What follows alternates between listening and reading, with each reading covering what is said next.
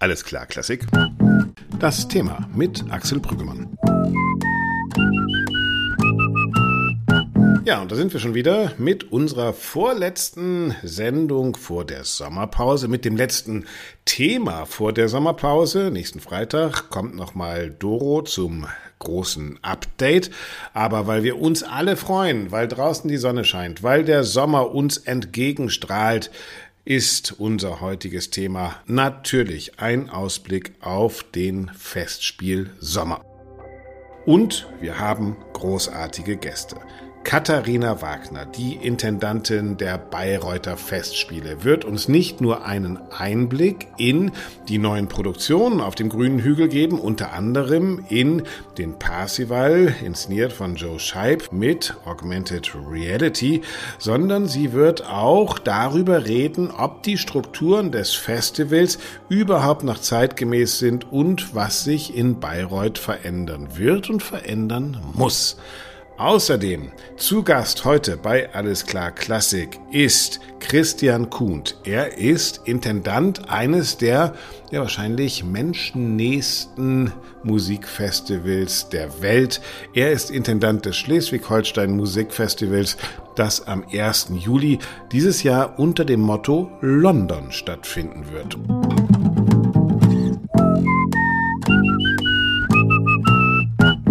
Die Intro heute ist natürlich, ihr habt es gehört, vom großartigen Georg Breinschmidt. Wenn ihr uns während des Sommers eine eigene Intro einspielen wollt, schickt sie gern an redaktion at allesklarklassik.de, einfach als MP3. Die Noten dazu gibt es auf unserer Homepage auf allesklarklassik.de. Wir freuen uns, wenn wir in der nächsten Staffel mit einer neuen Interpretation beginnen können. So, aber jetzt gehen wir erst einmal zu den Bayreuther Festspielen. Dort startet wie immer am 25. Juli die Festspielsaison mit dieses Jahr der Oper Parsival. Der Regisseur Jay Scheib inszeniert zum einen ganz normal auf der Bühne und zum anderen auch für Augmented Reality Brillen, in denen sich animierte Dinge mit der realen Bühne vermischen werden. Ein Tag zuvor wird es, und das sage ich nicht ganz uneigennützig, ein großes Open Air am Festspielhügel geben.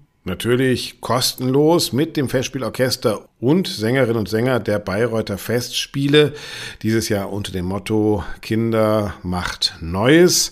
Und ich freue mich, dass ich diesen Vorabend der Festspiele moderieren darf. Aber hier und jetzt geht es erst einmal um die richtigen Festspiele. Und ich freue mich, dass sie sich ein bisschen Zeit für uns genommen hat.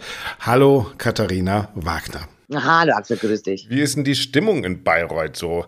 Ihr habt äh, wahnsinnig viel, also obwohl ihr einen Ring hattet, jetzt einen neuen Parsi, weil dann auch noch mit Argumented Reality drin, also da, da ist doch wahnsinnig viel zu organisieren, oder? Tatsächlich, mit den Brillen hatten wir was zu tun, aber zum Thema Stimmung möchte ich jetzt erstmal Frau Foster zitieren, weil sie hat das wirklich so, so wunderbar ausgedrückt. Sie sagte, sie kam hier hochgefahren und es waren keine Zelte, wo man sich testen musste und ihr Herz blühte auf. Ja. ich glaube, das kann man hier wiedergeben. Äh, dadurch, dass wirklich diese ganzen Hygienemaßnahmen weggefallen sind, äh, ist hier wieder die übliche äh, positive Normalität eingekehrt ja. und äh, man wird hier nicht mehr sozusagen, es ist kein Hochsicherheitstrakt mehr. Das war tatsächlich 21 ganz furchtbar. 22 war es etwas besser, aber jetzt ist es wieder in Anführungszeichen normal und das ist gut so. Es ist also, nur noch der normale Wahnsinn. Sozusagen. Nein, wir hatten tatsächlich mit den Brillen, ähm, das ist ja Neuland. Weißt du, wenn du von der ersten bis zur letzten Minute, wenn Jay Scheib da so ein Content gestaltet, von der ersten bis zur letzten Minute Parsifal. Und das war natürlich Neuland für uns. Und ich glaube, es ist gut, dass wir ein Festspiel sind, weil ja. wir wirklich auch die Zeit gebraucht haben, ähm, diese Brillen äh, sozusagen zu testen, mhm. stabil zum Laufen zu bringen. Das war teilweise, was waren das so Kleinigkeiten, dass man sagte, ups, mit drin wollte sich eine Brille updaten. Das geht natürlich okay. nicht, das musst du ja. ausschalten. Also das sind lauter so Kleinigkeiten, wo man wahrscheinlich am Anfang eigentlich gar nicht alle auf dem Schirm hat und dieses, diese Testphasen waren wahnsinnig wichtig um diese Brillen zum stabilen Laufen zu kriegen. Ja. Und äh, die tun, die tun es aber jetzt, die laufen stabil. Also man kann in den Zuschauerraum, kann sich eine aufsetzen und äh, dann läuft äh, der Content ab. An dem Content wird auch noch äh, gearbeitet, aber also ich persönlich finde es jetzt wirklich nicht nur eine technische Spielerei, sondern es ist tatsächlich ein ernsthaftes Angebot zu einer äh, tatsächlich spannenden Erweiterung des Raums. Was ich so als Journalist interessant finde, ist dann, wie das im Vorfeld ja tatsächlich auch wieder für Aufregung sorgt. Und das ist ja, was Bayreuth immer wieder schafft, ja, dass, dass dann tatsächlich gestritten wird. Auf der einen Seite sagst du, wir sind das Haus, das natürlich innovativ sein muss, weil Kinder macht Neues. Das mhm. ist seit jeher äh, Motto und man kann auch mal mhm. scheitern. Also ich meine, vieles hat auch in Bayreuth in der Geschichte gescheitert. Äh, aber trotzdem, es ist immer wieder dieses Erregungspotenzial, weil in Bayreuth irgendwie wirklich dieses sehr, wie sagt man es, konservative auf das Innovative trifft. Ne? Und das sind wahrscheinlich auch sozusagen äh, Fights, die man dann aushalten muss, die man, ähm, die man stellvertretend für eine Gesellschaft kämpft, oder? Ja, wie soll ich sagen, Jay Scheib und ich auch hatten schon viele Brillengegner, das muss man wirklich sagen. und ich bin auch Jay echt dankbar, dass er das äh, wirklich äh, durchgestanden hat, diesen mhm. Kampf. Das muss man schon sagen. Aber ähm, man muss auch sagen, weißt du, es war nicht nur jetzt äh, das Konservative gegen das Innovative. Mhm. Ich meine, das ist auch eine finanzielle Geschichte. Klar. Wir hatten das mal künstlerisch mit 2000 Brillen konzipiert. Und äh, dann gab es einen Wechsel in der kaufmännischen Geschäftsführung und da war man halt dann in der Geschäftsführung unterschiedlicher Meinung, ob diese Brille überhaupt mhm. funktioniert, unabhängig von, mhm. unabhängig von jeglicher Kunst oder jeglicher Innovation. Und äh, ich bin dankbar und froh, dass äh, Jay und ich immer dran geglaubt haben, weil sie ist doch jetzt sehr spannend mhm. und äh, es gab auch Finanzierungsmodelle, aber ja, gut. Ja, wir äh, schauen einfach mal, wie es nächstes Jahr wird, oder? Das ist sehr interessant dann auch, ob die Leute dann, die können dann ja selbst entscheiden und sagen, äh, das war so toll, das will ich unbedingt wiedersehen oder die, die es nicht gesehen haben mit Brille, sagen, nächstes Jahr will ich eine. Also das ist ja auch wirklich ein Experimentierfeld. Ich finde, ja, das muss Theater ja auch sein, ja. Also es ist ja nicht immer alles berechenbar, das wäre ja langweilig. Ja?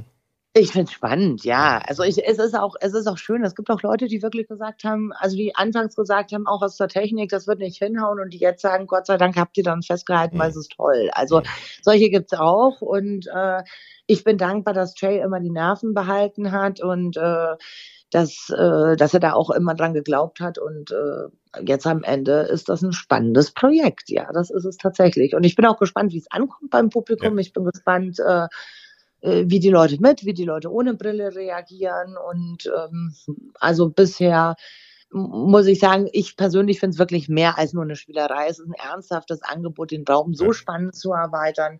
Äh, dass man äh, da schon, also dass man da schon ernsthaft drüber reden kann. Am 25. Juli wissen wir dann auf jeden Fall mehr. Es ist ja nicht nur, das ist ja nicht nur die Technik, die Bayreuth dieses Jahr im Griff hat oder die ihr in den Griff kriegen müsst, äh, sondern es ist natürlich auch ähm, immer wieder die Aufgabe einer Festspielleitung bei den Bayreuther Festspielen, den immer gleichen Kanon neu zu erzählen. Was mir auffällt, ist, ähm, dass du besonders jetzt diese ähm, äh, Dirigentenfrage ähm, neu aufteilt. Da ist Pablo Heras äh, Casado, der glaube ich noch nie in Bayreuth war mit seinem mhm. Debüt. Dann Nathalie Stutzmann, äh, die auch Debütantin ist. Oksana Lynev kommt zurück. Ähm, also zwei Frauen, zwei Männer. Äh, mit äh, Inkin noch beim Ring. Also das ist ähm, auch da immer wieder eine Suche nach neuen Interpretationsansätzen, oder? Ja, also ich finde das extrem spannend, was Herr Pablo Heras Casado ja macht. Mhm. Extrem gut vorbereitet, ist sehr spannend. Konnte auch jeder schon beim Abschlusskonzert von Baden-Baden jetzt mhm. sich einen Eindruck verschaffen über den mhm. dritten Akt Parsifal. Also, das Orchester, ja, äh, genau. Richtig, und äh, wir sind sehr dankbar, dass wir ihn hier haben. Das wird mhm. sehr spannend. Wie ist denn da der, die, die Zusammenarbeit? Ich habe das letztes Jahr gesehen, da saß man irgendwie vor, dem Haus Warnfried im Café und der lungerte da schon immer rum. Ich glaube, er war auch in den, er war auch in den Proben schon dabei von den anderen Dirigenten und Dirigentinnen. Der hat sich das schon, der hat das schon sehr ernst genommen, ne? Was du rumlungern nennst, ist tatsächlich, er hat sich informiert, weil die, das Haus, die Bayreuther Festspiele. Ich habe herumgelungert, er hat sich informiert, genau.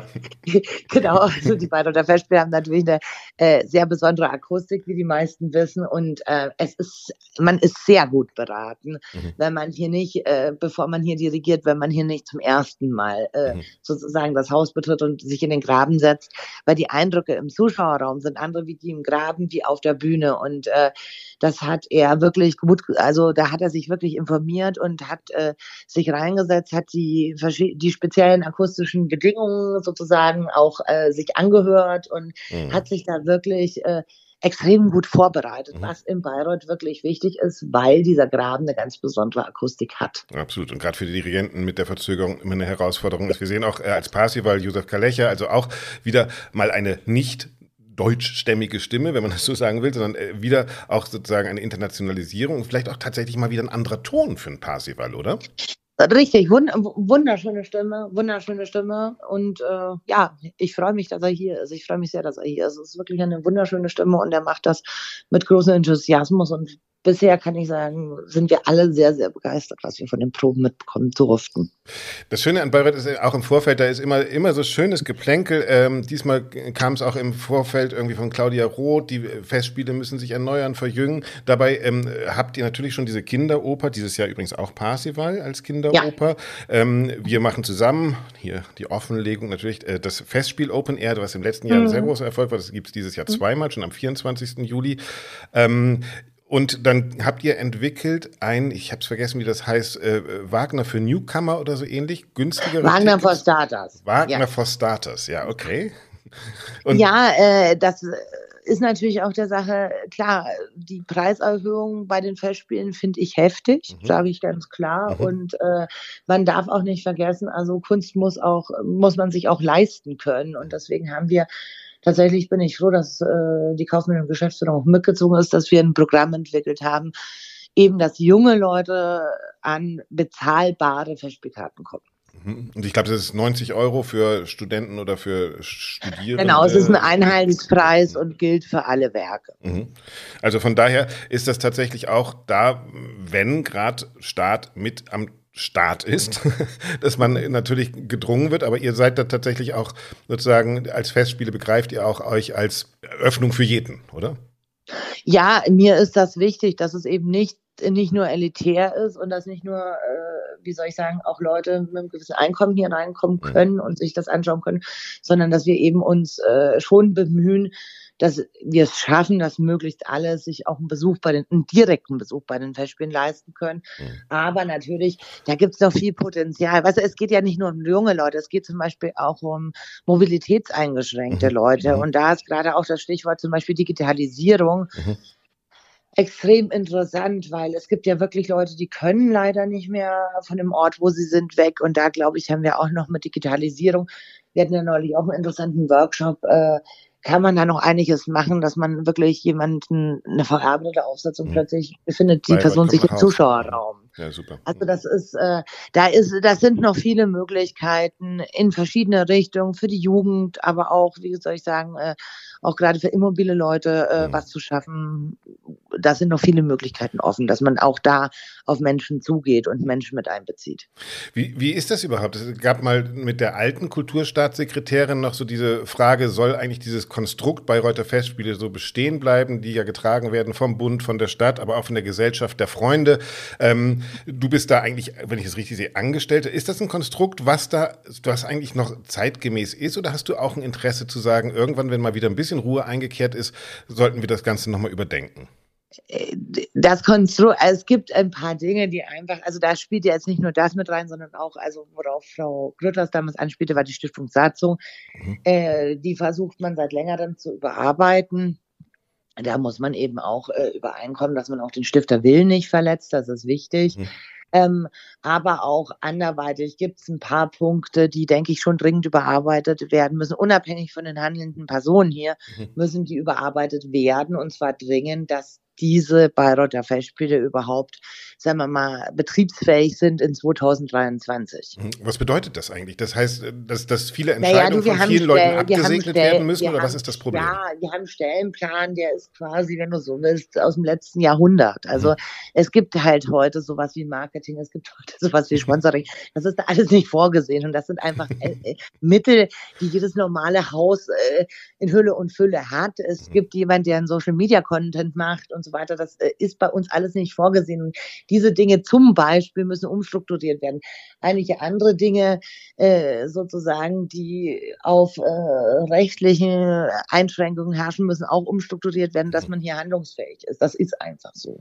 Und, und wer muss sowas eigentlich machen? Du kannst ja nur Impulse geben. Das heißt, das müssen ja, dann die, die Gesellschafter klar, machen? Gesellschafter, oder? Ja. aber die, die Geschäftsführung muss da schon auch Impulse geben und mhm. zuarbeiten. Und natürlich, also äh, so ein Stellenplan muss auch so gestaltet werden. Also das, das ist eine Zusammenarbeit mhm. natürlich zwischen Gesellschafter und Geschäftsführer. Das sind ja keine Feinde. Klar, also da ist Bewegung drin. Das, was ihr an Innovation auf der Bühne und in euren Publikumsprogrammen habt, muss auch in der Struktur irgendwann mal sich wieder abbilden, kann man sagen, oder? Richtig. richtig, genau. Und richtig, so. ja, richtig. Was, was, soll ich sagen? Ja, ja. wir müssen ja, wir müssen ja, äh, wie soll ich sagen, man muss ja sozusagen auch, äh, weißt du, es ist auch eine, wie soll ich sagen, eine Planungssicherheit. Klar. Also das Haus braucht auch eine Planungssicherheit. Dazu gehört natürlich auch eine gewisse finanzielle Grundausstattung. Dieses Problem haben ja jetzt gerade viele Häuser. Also mhm. Stichwort Tariferhöhung, Kostenerhöhung. Das brauche ich dir nicht erzählen. Das ist ja kein, kein Einzelfenomen der Bayreuther Festspiele, sondern dieses, diese diese Unsicherheitsfaktoren auch finanzieller Natur haben ja nicht nur die Festspiele, sondern auch ganz viele andere Häuser. Mhm. Und äh, da braucht man natürlich auch ein Commitment, zumindest von einer Minimum-Grundausstattung, damit man dann auch äh, sozusagen künstlerisch so planen kann, dass das gesichert ist und auch äh, so weit gesichert ist, dass man so weit vorausplanen kann, dass man eben spannende Künstler auch kriegt. Genau, und ich glaube, das vergisst man ja auch immer, dass auch die Bayreuther Festspiele, obwohl die so privilegiert beziehungsweise so, so, so viel Aufmerksamkeit bekommen, natürlich auch Strukturen haben, äh, die diese ganzen Leute beschäftigen müssen und in denen diese ganzen Leute arbeiten müssen, äh, die vor Ort arbeiten. Also von daher am Ende fast auch ein Theater wie jedes andere. Ne? Ja, halt fast, in, fast. sensationell, ja, ja, Fast mit einer tollen Akustik. Natürlich. Ähm, Katharina, der Sommer steht vor der Tür. Ähm, keine Corona-Tests mehr, hast du schon gesagt. Aufatmen. Also wer will, darf natürlich, ja. aber ja. keine Pflicht. Meine Nase ja. verlangt schon danach, genau. Ich hatte schon lange kein Stäbchen mehr da drin, ehrlich gesagt. Äh, ja, also Gott sei Dank keine Corona-Tests mehr, Gott sei Dank auch keine Maskenpflicht mehr. Und es wäre jetzt auch schön, das muss man auch mal sagen, wenn man jetzt auch noch die Sicherheitsmaßnahmen so zurückführen könnte, dass äh, zumindest, also weißt du, früher, ja. das weißt du selber, konnten Natürlich. alle hochfahren, das war eine tolle Stimmung. Ja wie man hochfahren konnte. Man konnte jemanden vom Haus rauslassen. Dann hat man sein Auto abgestellt. Das Absolut. ist ja leider alles nicht mehr möglich. Aber zumindest, dass eventuell die Taxen hochfahren dürfen, ja.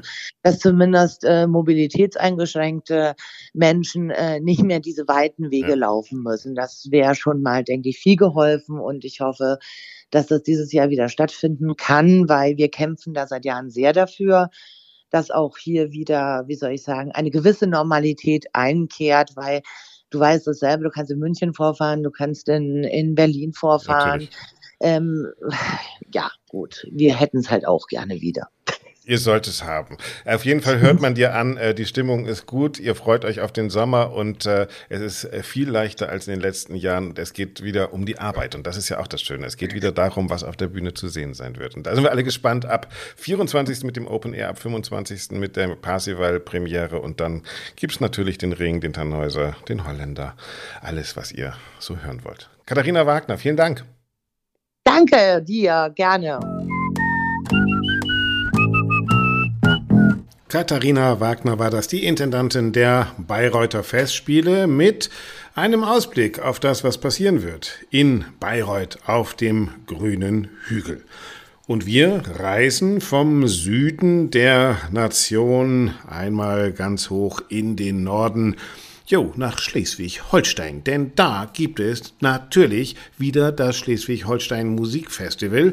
Einst miterfunden von Leonard Bernstein, wird es inzwischen geleitet von Christian Kuhnt und der feiert ein ganz besonderes Festival diesen Sommer. Im Mittelpunkt steht die Stadt London und als Artist in Residence zu seinem 50. Geburtstag gibt es im Laufe des Jahres 50 Konzerte für den Geiger Daniel Hope. Hallo, Christian Kund. Hallo, mein lieber Axel. Am 1. Juli geht es los bei euch da oben im Norden. Ich habe mal durchs Internet gescrollt und das ist lustig. Ihr habt so ein komisches System, da sind diese ganzen Konzerte und dann steht hinter ganz vielen Konzerten tatsächlich schon Warteliste, Warteliste, Warteliste. Wenn man draufdrückt, sieht man, das Konzert ist eigentlich ausverkauft, aber ich kann mich da auf eine Warteliste stellen. Mit anderen Worten, es läuft ziemlich gut bei euch, oder? Es läuft sensationell gut. Man kann sogar sagen, es läuft noch besser als äh, vor Corona, was uns natürlich außerordentlich freut. Mhm. Also wir, wir haben es ja hier mitgekriegt, auch im Podcast mit dieser äh, Relevanzmonitor Kultur, wo gesagt wurde, die Leute äh, kommen zögerlich zurück, die Leute haben große Hemmschwellen. Ähm, ist sowas wie das Schleswig-Holstein Musikfestival, wo Musik zu den Menschen kommt und gar nicht darauf wartet, dass die Menschen zur Musik kommen, vielleicht eine Möglichkeit und ein mögliches Rezept dann? Ich denke, das Entscheidende ist emotionale Nähe. Mhm. Das können Theater schaffen, das können Opernhäuser schaffen, das können auch Symphonieorchester schaffen. Es ist aber mühsam und mhm. es erfordert eben auch eine Zugewandtheit dem, dem Publikum gegenüber. Mhm. Und das ist uns in den letzten Jahren, glaube ich, gelungen, dass die Menschen das Schleswig-Holstein Musikfestival als ihr Ding mhm. empfinden und so ist es ja auch gemeint. Aber wie funktioniert das? Also man sagt das ja immer, ja, emotionale Nähe, Nähe zum Publikum, bla bla bla. Was, wie, wie füllt man das denn? Also gibt es da eine Gebrauchsanweisung oder ein Rezept für, wie schafft ihr denn Nähe? Also ich habe schon gesagt, ihr kommt zu den Leuten, aber das allein kann es ja auch nicht sein. Geht ihr mit dem Programm auf die Vorlieben der Menschen ein? Redet ihr vor Ort mit denen? Bringt ihr Künstler und Menschen zusammen? Was, was bedeutet das, emotionale Nähe zu schaffen? Also ich empfinde mich äh, in der Rolle des Intendanten durchaus auch als kultureller Handlungsreisender. Mhm. In der Tat reise ich durch Schleswig-Holstein kurz nach unserer Pressekonferenz und stelle persönlich das Programm vor und dann kommen dann bis zu 600 Menschen, die Lust haben, sich ein bisschen intensiver mit uns zu beschäftigen. Und da verkörpern wir schon eine Nahbarkeit. Es kann man sagen, auch wieder so ein Schlagwort. Aber ich denke, das ist tatsächlich ganz entscheidend, Brücken zu bauen und nicht allzu viel vorauszusetzen. Das hat sich ja, das Publikum hat sich verändert. Mhm. Ähm, wir können äh, heute nicht mehr auf so einen Kanon äh, zurückgreifen von, von Wissen, mhm. sondern müssen auf die Menschen in der Jetztzeit eingehen. Und das bedeutet eben auch, vielleicht die Sprache zu verändern, nicht allzu viel zu, vorauszusetzen und eben auch zu verführen zu mhm. etwas, von dem man morgens noch nicht wusste, dass man ein, abends ein Bedürfnis danach hat. Mhm. Auf die Jetztzeit eingehen heißt ja auch, man muss dann tatsächlich ja auch den Jetzt-Zeit-Nerv treffen. Ähm, wie ist das für dich als Intendant? Muss man sich manchmal auch anbiedern oder merken die Leute das auch oder kann man eingehen auf Wünsche? Wir haben das sozusagen beim, beim Relevanzmonitor gesehen und auch in den Gesprächen mit Intendantinnen und Intendanten, die dann gesagt haben, ja, Bremerhaven war vor kurzem ein Feature bei uns im Podcast, äh, die gesagt haben, natürlich, meine Aufgabe ist es schon beides zu befriedigen. Ich muss äh, sozusagen meine Steuergelder schon auch dafür nutzen, etwas anzubieten, was nicht normal ist. Aber natürlich kann ich auch nicht am Publikum vorbei inszenieren. Ist das bei euch auch ein, immer wieder ein Spagat oder habt ihr diesen Spagat professionalisiert, dass er gar kein Spagat mehr ist und dass es gar nicht mehr wehtut? Nein, anders als die meisten Kultureinrichtungen sind wir ja schon gegründet als Bürgerinitiative. Mhm. Das bedeutet, wir haben immer die Gemeinschaft auch mit im Blick gehabt und wollten uns nie selbst befriedigen. Mhm. Und ein voller Saal, eine volle Scheune, ein, eine volle Kirche waren für uns auch eine Grundvoraussetzung, um Relevanz zu spüren. Mhm. Und wenn es dann eben gelingt mit Musik, bei der man jetzt nicht unbedingt sagt, sie wäre vielleicht äh, Popmusik, die ähm, dauerhaft im Radio auch läuft, mhm. sondern ähm, Musik, die uns ja auch wichtig ist. Wir, wir sagen zwar, wir sind ein Musikfestival und kein Klassikfestival, weil wir auch andere Genres bedienen, mhm. aber die Klassik ist uns schon mh, hm, besonders wichtig. Und wenn wir bereit sind, von unserem Sockel herunterzusteigen und Menschen einzuladen, gemeinsam den Reichtum dieser Musik auch zu erleben, dann ist viel erreicht, aber dazu muss man eben auch die Türen sehr weit aufmachen. Ja, dazu gehört wahrscheinlich tatsächlich auch dieses Menschsein, ne? also emotionale Nähe, wenn du darüber redest, wie du sagst, das wollen viele, aber viele schaffen es auch nicht.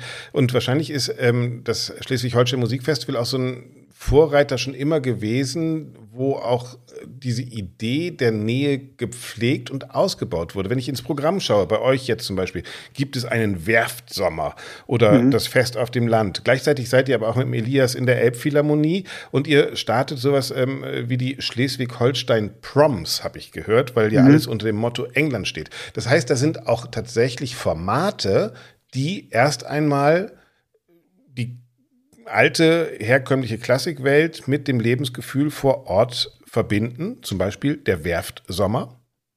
Also das liegt einfach an meiner musikalischen Prägung. Mhm. Ich habe mit 14 angefangen, Schlagzeug zu spielen. Ähm, bis zu diesem Zeitpunkt war ich eher geprägt von dem Blockflötenkreis, der von meinem Vater geleitet wurde und vom Kirchen. Du Armer. und nein, nein, nein, nein, nein. Beide Welten sind ganz wunderbar und haben mich zu dem gemacht, äh, was ich bin. Aber ich habe nie, ähm, nie Musik eingeteilt in U und E. Und in meinem ersten Jahr, das geht auch schon ein paar Jahre zurück, habe ich Elton John eingeladen mhm. in eine Reihe, die wir Felix Mendelssohn gewidmet haben, weil ich einfach behauptet habe, würde Felix Mendelssohn heute leben, würde er klingen wie Elton John. Und das konnte Richtig. mir keiner widerlegen. Und ich bin auch fest davon überzeugt, dass das so ist. Und deswegen. Hat Elton John es denn bestätigt, wenn es dir keiner widerlegen konnte? er hat auf jeden Fall alles gegeben, damit ähm, äh, er als Legende auch in, in äh, Schleswig-Holstein lange in Erinnerung bleibt. Ja, und mein erstes Konzert überhaupt in, in der Stadthalle in Bremen. Aber okay, Klammer zu. Ja. ja. Und es war in diesem Fall in der Ostseehalle in, in Kiel, äh, die wahrscheinlich noch ein bisschen größer ist als die ja. Stadthalle in Bremen. Und das ist aber für uns eben ganz wichtig, die unterschiedlichen musikalischen Genres auch äh, nebeneinander, nebeneinander zu stellen. Und der Trick ist, dass wir dass wir den Elton John-Fan, den wollen wir dann natürlich auch dazu bringen, vielleicht sich mal auf äh, Henry Purcell einzulassen mhm. oder auf Thomas Adès oder etwa Elgar, die in diesem Jahr im Rahmen des Festivals zu erleben sind. Und ich habe den Eindruck, das funktioniert sehr gut. Das ist, wir sind ähm, ne, so eine Art Sightseeing-Tour äh, durch die Musikgeschichte und da machen wir, haben wir eben auch keine keine Angst äh, vor vor der Popularmusik. Das ist sehr interessant. Also ihr habt jetzt einen Schwerpunkt äh, Land plötzlich äh, beim Schleswig-Holstein Musikfestival, eben, äh, oder Stadt sogar, London,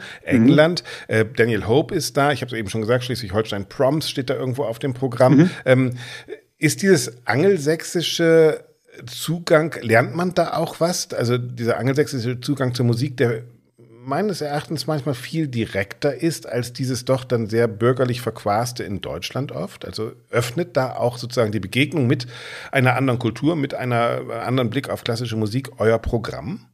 Ja, also in der Tat ist London in diesem Jahr im Mittelpunkt unseres Interesses und wir können unfassbar viel lernen. Auf der einen Seite ist in England, kann man sagen, diese bürgerliche Musikkultur sehr stark etabliert und es ist selbstverständlich, dass man mit gemeinschaftlichen Kräften Kultur ermöglicht. Das ist natürlich mühsam, weil die öffentliche Hand etwas zurückhaltender ist. Das heißt aber, man muss in viele Richtungen auch als Veranstalter, als Orchester werben um seine Ideen. Das finde ich letztendlich auch einen ganz, ganz guten Anreiz. Mhm. Und dann ist das Schöne an, an London, dass man dort natürlich selbstverständlich die ganz großen der unterschiedlichen musikalischen Stile auch äh, antrifft. Und das ist eine echte äh, Musikstadt ein, ein kultureller Schmelztiegel. Und wenn wir uns dann anschauen, wie beispielsweise man in London auch mit den Fragen von Geschlechtergerechtigkeit, mhm. aber auch Diversität umgeht, dann sind die Engländer uns da weit voraus mhm. und wir werden Programme machen nur mit schwarzen Komponistinnen und Komponisten. Wir haben einen äh, Abend nur mit Frauen, die mhm. ähm, aus London kommen. Komponistinnen. Und das macht so viel Spaß, eben auch mh, hm, zu zeigen, dass kulturelle Vielfalt gelebt werden kann und wir vielleicht doch in Deutschland manchmal zu sehr die Werkpflege und das Museale in den Mittelpunkt rücken. Aber das ist ja interessant, wenn man so, ein, so eine Stadt wie London dann ernst nimmt als Thema, dass man tatsächlich was lernen kann. Ich äh, habe ähnliche Erfahrungen, lustigerweise. Äh, ich habe für Sky ja viel gearbeitet oder arbeite auch noch für Sky. Da ist es bei Sky England so, dass im Fernsehen die Bevölkerung abgebildet werden muss. Sozusagen mhm. die, die, die Quotienten von Frauen, Männern, äh, die unterschiedlichen Ethnien, die es in, in, in England gibt. Und der Sender, der das nicht tut, muss Strafen bezahlen. Ja? Mhm. Und dadurch ähm, wird äh, dann nicht nur der dunkelhäutige Wetteransager sein, sondern dann ist es tatsächlich auch ähm, sozusagen eine wirklich durchmischtes Programm, was dem Spiegel einer Gesellschaft entspricht. Und das ist vielleicht auch, was wir in der Klassik lernen können, ne? dass wir sozusagen nicht unser, unsere kleine Insel von Menschen sozusagen Klassik präsentieren lassen, sondern dass wir Klassik wieder zum Spiegel aller Menschen in einem Land machen, oder? Ja, äh, ganz äh, unbedingt. Natürlich findet Kultur insgesamt, also weit über die Musik hinaus, nicht im luftleeren Raum äh, statt. Und die unterschiedlichen gesellschaftlichen Gruppen sollten unbedingt auch repräsentiert sein. Mhm. Und zwar drückt sich das dann auch aus in unterschiedlichen musikalischen Ergebnissen. Das bedeutet für mich nicht, dass jetzt die Hälfte eines Orchesters aus türkischstämmigen äh, Musikern und Musikerinnen bestehen muss, sondern wie klingt eigentlich die Musik Tür äh, türkischer äh, Immigranten? Mhm. Und da haben wir tatsächlich viel zu wenig äh, Angebote und da müssen wir unbedingt etwas tun, um dann eben auch diesen diese, dieser, dieser Vielfalt auch gerecht zu werden, die es ja jetzt schon gibt. Ja, und selbst auch Ohren für die wir zu öffnen, ne? und selbst so ein Abenteuer wieder zu erleben. Ne? Also ihr macht das ja auch, also Leonard Bernstein, einer der Mitbegründer des Schleswig-Holstein Musikfestivals, es gibt immer noch den Bernstein Award, der mhm. dieses Jahr an äh, Vivi Vassiljeva geht. Äh, mhm. Äh, ist das richtig ausgesprochen, glaube ich? Ja. Äh, mhm. Perkussionistin, also deine, deine Musikkollegin. Mhm. Aber äh, zeigt ja auch, also eben, da ist Diversität, ne? da ist auch eine Öffnung in unterschiedliche Genres und äh, es scheint überall beim Schleswig-Holstein Musikfestival mitzuschwingen, diese Öffnung, oder? Absolut. Und wie, was ich sagte, wir, wir dürfen äh, uns nicht verschließen vor diesen spannenden Themen. Auch wie können wir Geschlechtergerechtigkeit hinbekommen? Auch lustvoll. Ja, das heißt aber auch, wenn ich die Wahl habe zwischen einem rein männlich besetzten Streichquartett und einem weiblichen Streichquartett, dann darf ich mich durchaus auch mal für die Frauen entscheiden. Und ähm, das wird zu wenig getan. Ich glaube, das sind Dinge, die gehören einfach ins Bewusstsein, so dass man dann nicht im Nachhinein sagt, hoppla, Jetzt sind es doch wieder nur Männer geworden. Mhm. Und, und das ist auch, da müssen wir nicht warten, bis wir von außen das diktiert bekommen, sondern wir sollten das eben positiv äh, gestalten. Und da haben wir auch noch viel zu tun. Ähm, aber ich denke auch die, die Anzahl der Solistinnen in, in, ist im Rahmen des Festivals kann sich sehen lassen, aber wir sind noch nicht am, am Ziel äh, angekommen. Und egal wer kommt und woher sie kommen, ob es er oder sie oder was anderes ist, kann trotzdem in Eckernförde noch ein Bier und ein Korn ganz traditionell trinken. Das schließt sich ja dann nicht aus. Die große Welt und das Heimatgefühl des Nordens. Ja, und wir haben ja auch äh, etabliert, das Engagement von ehrenamtlichen Helferinnen und Helfern. Mhm. Das ist ganz wichtig. Die sorgen für eine Gastlichkeit, die mhm. empfangen die Künstlerinnen und Künstler vor Ort und geben auch dem Festival deinen ganz persönlichen ähm, Charme. Das ist und schaffen äh, ist auch wichtig. Identifikation, ne? Eben, genau. Und dann in diese in die Gesellschaft hineinwirken. Also warum tun wir das, was wir machen? Doch um am Schluss die, den emotionalen Reichtum möglichst vielen Menschen ähm, zugänglich ähm, machen zu können. Und dazu muss ich in die Gesellschaft hineinwirken, ich muss präsent sein und ich muss mich öffnen Menschen gegenüber, die ich vielleicht sonst im etablierten Kulturangebot Deutschlands nicht so oft sehe. Das ist eine mhm. unglaubliche Chance, auch für uns tatsächlich äh, in die Breite hineinzuwirken. Und für dich, das weiß ich, beginnt dann immer am 1. Juli oder jetzt am 1. Juli der Marathon. Du hast ein eigenes Auto mit einem eigenen Fahrer, weil du manchmal an drei Orten zur gleichen Zeit sein musst. Ist das für dich mehr Stress oder dann tatsächlich Freude und ein wahnsinniger Tunnel durch Musik, bis das dann endlich wieder zu Ende ist? Das ist die reine Freude, bis eine Woche vor Festivalende, dann habe ich immer den Eindruck, so jetzt lässt die, die, die äh, Kraft wirklich nach. Das Kilometer 37 und, beim Marathon wahrscheinlich, ja. Und, und dann brauche ich manchmal auch ein Glas Wein, um den, um den Akku nochmal anzuwerfen. äh, aber den gibt es zum Glück auch in Schleswig-Holstein. Er sei dir gegönnt. Christian, vielen herzlichen Dank, dass du uns einen kleinen Einblick gegeben hast in das, was ihr vorhabt. Ähm, We Come to London, which is in Schleswig-Holstein dieses Jahr. Ja? genau. Vielen Herzlich willkommen. Dank. Okay, danke schön. Tschüss. Christian Kuhn war das vom Schleswig-Holstein Musikfestival. Ja, vom Süden in Bayreuth ging es ganz nach oben in den Norden, nach Schleswig-Holstein. Aber natürlich, der Festspielsommer bringt noch viel, viel, viel, viel, viel mehr. Lohnt es sich, nach Salzburg zu reisen oder doch lieber nach Erl, wo Brigitte Fassbinder ihren Ring beendet? Ja, und warum nicht mal wieder in die Arena di Verona? Die feiert schließlich Jubiläum. Oder nach Bregenz an den See zur Madame Butterfly oder zu einer Uraufführung.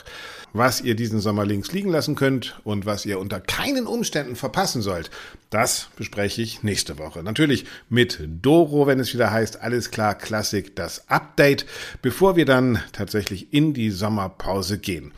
Dann gibt es natürlich auch wieder die Perlen aus der Provinz. Ihr könnt uns noch schreiben an redaktion@allesklarklassik.de und ganz besonders würden wir uns natürlich freuen, wenn ihr oder euer Ensemble unsere Titelmelodie neu einspielt. Die Noten, die ihr natürlich auch abändern könnt, findet ihr auf unserer Seite allesklarklassik.de und dann könnt ihr es uns einfach als MP3 oder wie auch immer schicken und wir freuen uns, wenn wir in der nächsten Staffel mit einer neuen Interpretation anfangen können.